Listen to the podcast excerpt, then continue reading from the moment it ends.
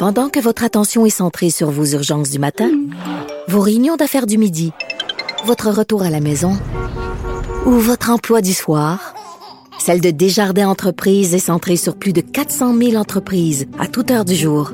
Grâce à notre connaissance des secteurs d'activité et à notre accompagnement spécialisé, nous aidons les entrepreneurs à relever chaque défi pour qu'ils puissent rester centrés sur ce qui compte, le développement de leur entreprise.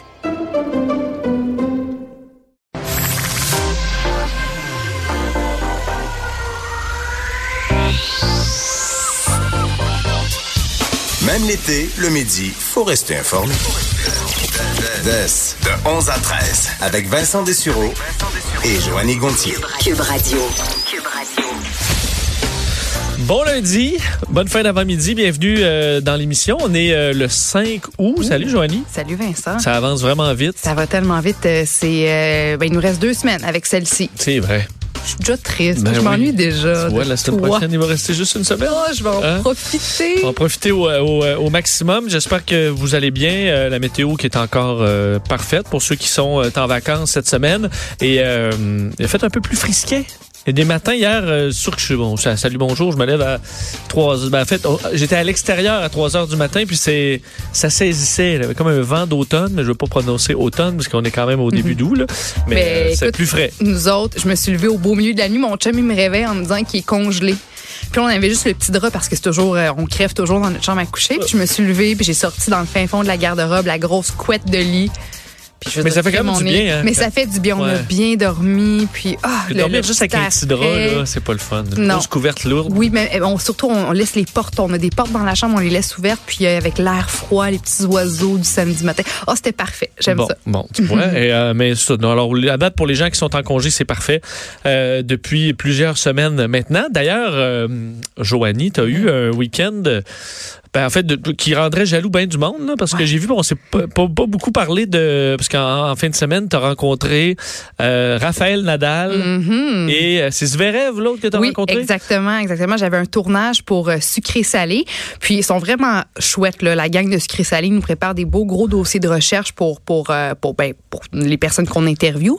Puis là, je devais interviewer. Ben il y avait Chapovalov, euh, Félix Auger Aliassim, euh, il y avait Xerev, il y avait euh, Tsitsipas, Nadal entre autres. Pour me donner en ordre de préférence euh, les joueurs que, que que je pouvais interviewer. Puis finalement, arrivé là-bas, j'étais pas censée avoir personne. Ceux qu'on m'avait donné dans la liste, ceux pour qui j'avais des dossiers de recherche, ben finalement on m'a dit non non, ils sont ils, ils peuvent pas parce que Chapovalov puis Oja Aliassim avaient déjà eu leur journée média, puis on s'entend que pour eux des entrevues, c'est pas leur partie préférée.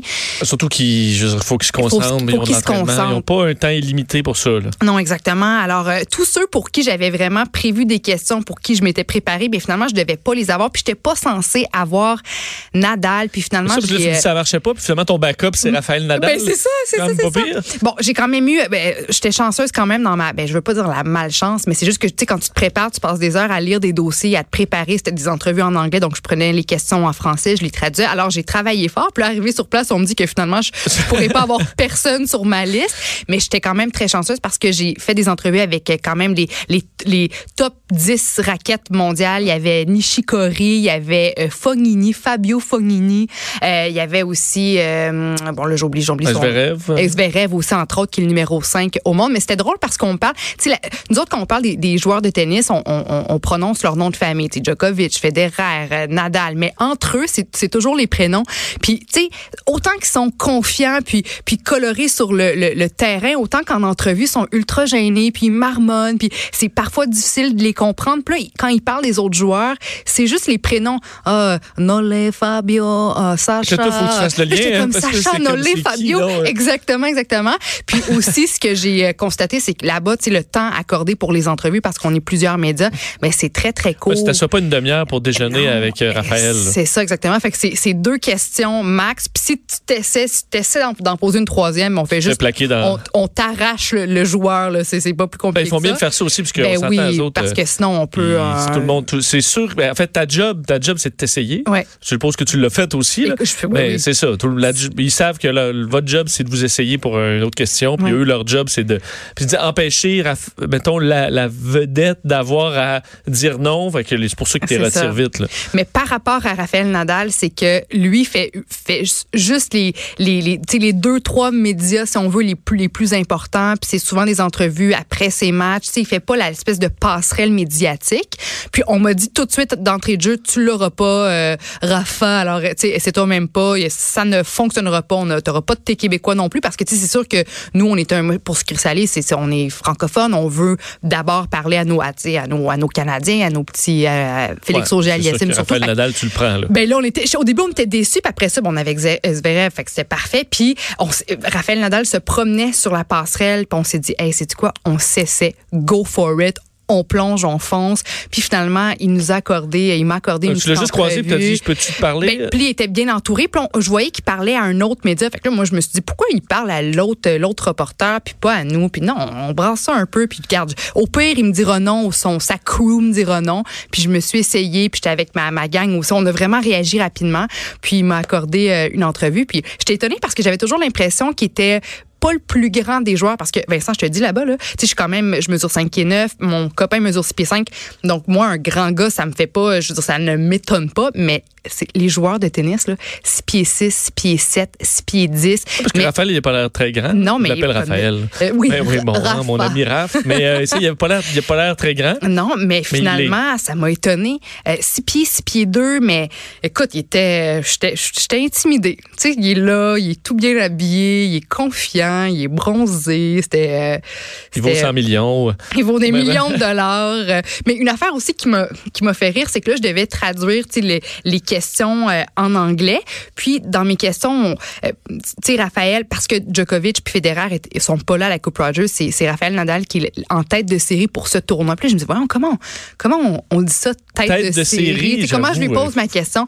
Ben Là, là, je pose la question à mon, à mon copain, puis il me dit, oh, il, dit, il, me dit, il me dit, première graine, la première graine. Je suis comme, ouais, on, là, je suis comme, ouais, mais c'est parce que l'expression en anglais, c'est top seed.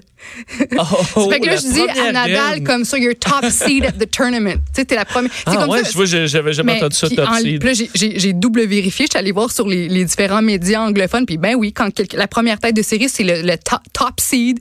Puis je dis, ouais, Yannick, je vais pas dire comme, je vais pas lui dire en français ou, tu sais, si j'ai à traduire en, introduction, je vais pas dire, ben, Raphaël Nadal, la première graine du tournoi. non, mais, mais il était. tu, vas, tu, vois, tu, peux, tu peux traduire différemment, là.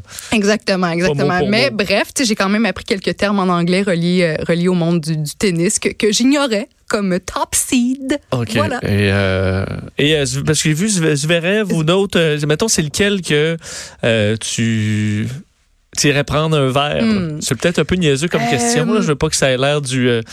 mais... Ben, écoute, on m'avait on m'avait parlé. Mais, si tu avais le droit à une deuxième date, là, ben, ce serait avec lequel? Ben, tu sais, Zverev, il, il, est jeune quand même. C'est des sont très très grands, sont très maigrichons parce que je veux dire ça mange, ça mange, mais ils bougent tellement ces gars-là que tu sais on dirait que ça, je, en les voyant, je me dis ok c'est des j'ai affaire à des jeunes garçons, des des, des, des jeunes adultes, fait que c'est moins disons euh, intéressant pour moi, mais le petit Fabio Fognini. Oh, Fognini. Un petit Italiano de 32 ans. Je l'ai trouvé charmant. Drette dans ma palette. un beau brun.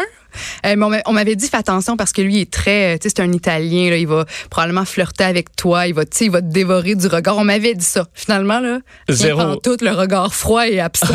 euh, écoute, tu t'es dit tu y allais euh, en ligne. Parce que je me suis dit, tu sais, parce que Nishikori, il parle, tu sais, ces joueurs-là parlent plus ou moins bien anglais. Hein. Nishikori, euh, euh c'était difficile. Il y avait Achanov aussi, un Russe qui parle plus ou moins bien anglais. Zverev, c'était correct, mais tu sais, c'est des gens qui sont timides un peu plus qui, c'est moins agréable faire des entrevues avec des gens qui sont euh, gênés puis qui sont un peu, euh, ben, qui sont froids puis qui maîtrisent plus ou moins bien l'anglais. Mais là, Fognini, on m'a dit, oh, il parle un peu français. Tu vas voir, c'est un Italien. ça va être chaud cette entrevue. Tu sais, on, on me l'avait bien vendu. Puis j'ai jamais. Écoute, il avait l'air désintéressé. Euh, il, répondait pas à mes questions. Tu sais, je lui demandais, bon, euh, parmi les, les, jeunes joueurs, là, nous autres, on est très fiers de, de, de Chapovalov, évidemment, Raonic aussi, mais surtout notre petit Montréal Montréalais, Félix Auger-Aliassime, qu'est-ce que tu peux me dire sur leur game? Il m'a, il a pas répondu à cette question-là. Tout ce qu'il dit, c'est Team Canada, on Team Canada, Fabien, il, il répond pas aux questions. Fait que j'ai dit à mon réalisateur, je sais pas comment ce montage-là va se faire demain pour toi, mais bonne chance. OK, bon. Mais au moins, c'était intéressant. C'est une belle rencontre et euh, l'événement suit son cours. Pour ceux qui veulent aller voir des matchs, euh, il annonce Ouais. beau, donc ça va être le temps. Mais toi, après sept week-ends de, de congé de Salut Bonjour Week-end, c'était ton, ton grand retour. Comment ça s'est passé? C'était bien, très bien. Ouais. Très bien. On perd pas la main. euh, Remettre le cadran euh, à 3 heures la fin de semaine? ben, ça fait, je veux dire, ça Le- fait, ouais. c'est mon, je fais 21 jours en ligne là, de Salut Bonjour. Alors, c'est l'habitude se, se, se, se perd pas trop. Ça a bien été. Et euh, petite nouvelle, je voulais revenir sur le dossier du pont de Québec rapidement parce que nos collègues du Journal de, de Québec ont eu une surprise dans les derniers jours parce que Marc-André Gagnon, journaliste du Journal de Québec, Journal de Montréal, avait fait une demande à l'accès à l'information pour avoir les chiffres les plus récents de, euh, de combien ça coûte réparer le pont de Québec. Donc, euh, l'évaluation des coûts de la restauration du pont, qui évidemment, pour ceux qui passent à Québec, euh, voient bien qu'il en arrache de plus en plus. On avait commencé à le restaurer une certaine époque, on a arrêté. Donc, tu as des bouts très vieux, des bouts semi-vieux. Euh, pas de bouts jeunes, là. Donc, c'est entre les deux. Et euh, Infrastructure Canada, surprise, le journaliste très content, reçoit une réponse rapide via l'accès à l'information. Alors, ça aurait pu être très long. Reçoit l'enveloppe avec euh, Infrastructure Canada qui dit avoir retracé le document contenant ce qui, ce qui était demandé, c'est-à-dire une copie de la plus récente estimation des coûts de peinture du pont de Québec. Alors, il ouvre ça, en disant parfait, c'est Noël en juillet, et on se rend compte que tout au complet est caviardé. Hum. Tout au complet, les, tous les huit pages, à part, admettons, des quelques en-têtes, euh, et de pieds de page, puis des petites bordures de tableaux sont pas caviardés. Le reste, tout le texte, tous les chiffres, tout est, euh, raturant. Fait, tout est en noir, impossible à lire. On peut voir comme information qu'il y a différents scénarios faits sur des entre 10 et 35 ans, euh, mais le détail des coûts, absolument rien de ça. Alors, on veut vraiment pas rendre ça public. À mon avis, c'est très public. Toujours, c'est notre pont. euh, c'est nous qui allons payer. Bien sûr que le CN, là, mais le- les gouvernements vont être impliqués. Alors, pourquoi garder ça secret tant que ça? C'est pour cacher peut-être un chiffre assez peurant. Le bureau parlementaire euh, avait révélé au printemps que euh, on évaluait au gouvernement fédéral qu'il en coûterait 559 millions de dollars pour euh, rafistoler le pont qui est quand même bon un emblème de, Québec et qui est très très très magané depuis les dernières années. On voudrait séparer ça entre gouvernement fédéral, gouvernement provincial et le CN sur 25 ans. Alors c'est les chiffres qu'on avait le plus disons par le bureau parlementaire, mais pour l'instant est-ce que ça ça marche? Est-ce qu'on est encore là? On le sait pas parce que le document est complètement caviardé.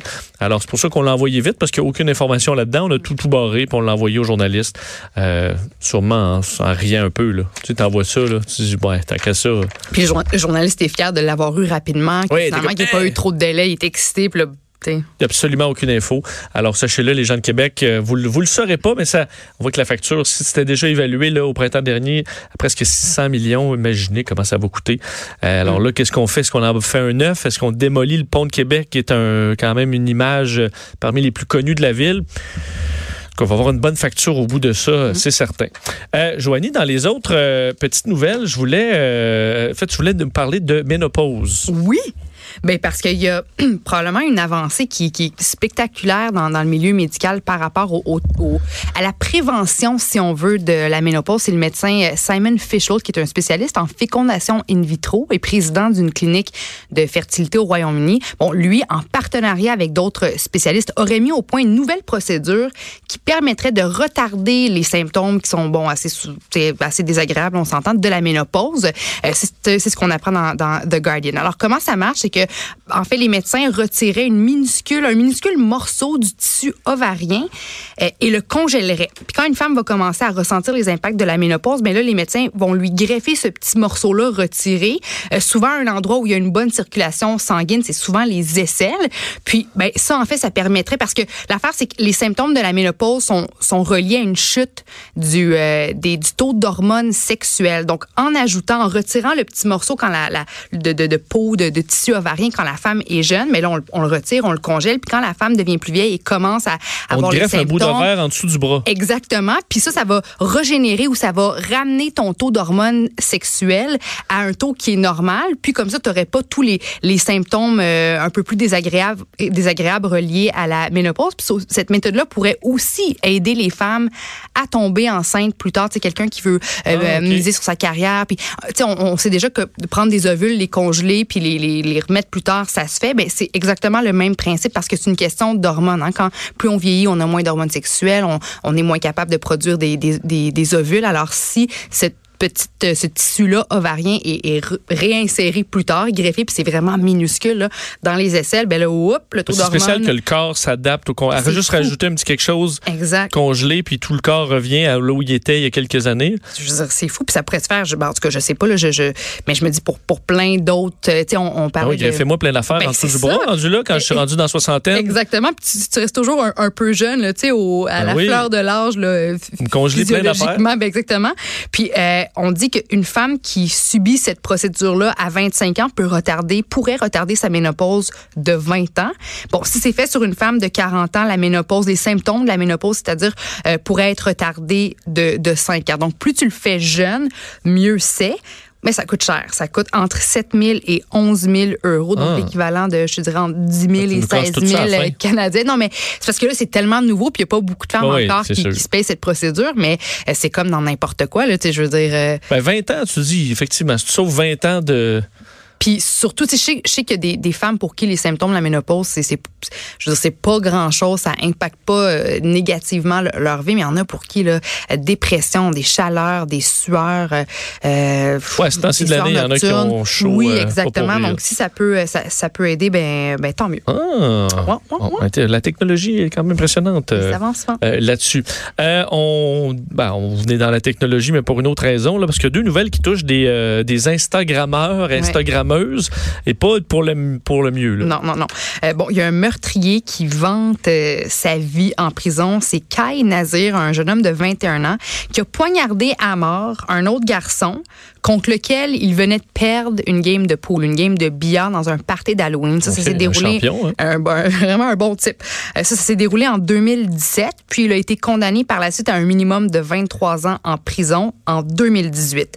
Mais euh, bon, quand il a été euh, entré, quand, quand il, a, il a fait sa- son, son entrée en prison, mais on a su que quatre jours plus tard, il, il, euh, il a commencé à publier des vidéos puis des photos sur un compte Instagram caché. Donc, il a réussi, quand il a été emprisonné en 2018, de, camoufler, de cacher un téléphone cellulaire. Puis là, bon, avec son petit compte Instagram caché, suivi par 150 personnes, mais il partage des photos puis des, vidéos de, de sa vie, de sa réalité en prison, mais on le voit tout sourire, il rit, il chill avec d'autres d'autres prisonniers. Instagram, sa vie en dedans avec son cellulaire passé en douce. Exactement. pas par où, là. Exa- ben, non, c'est ça. Sûrement pas une tablette. Euh, puis là, il a plaidé coupable très récemment. Il y, a, il y a quelques jours, il a avoué qu'il avait effectivement un téléphone euh, cellulaire, un, un- un téléphone avec lui. Mais tu sais, pour accompagner ses vidéos puis ses photos, il écrit des, des termes comme, euh, tu sais, jailhouse living, puis euh, OK, il y a des hashtags. Fuck the feds. Oui, oui. Fait que pour lui, là, c'est une vraie joke. là. Il a poignardé 12 fois à mort un autre jeune dans un party d'Halloween.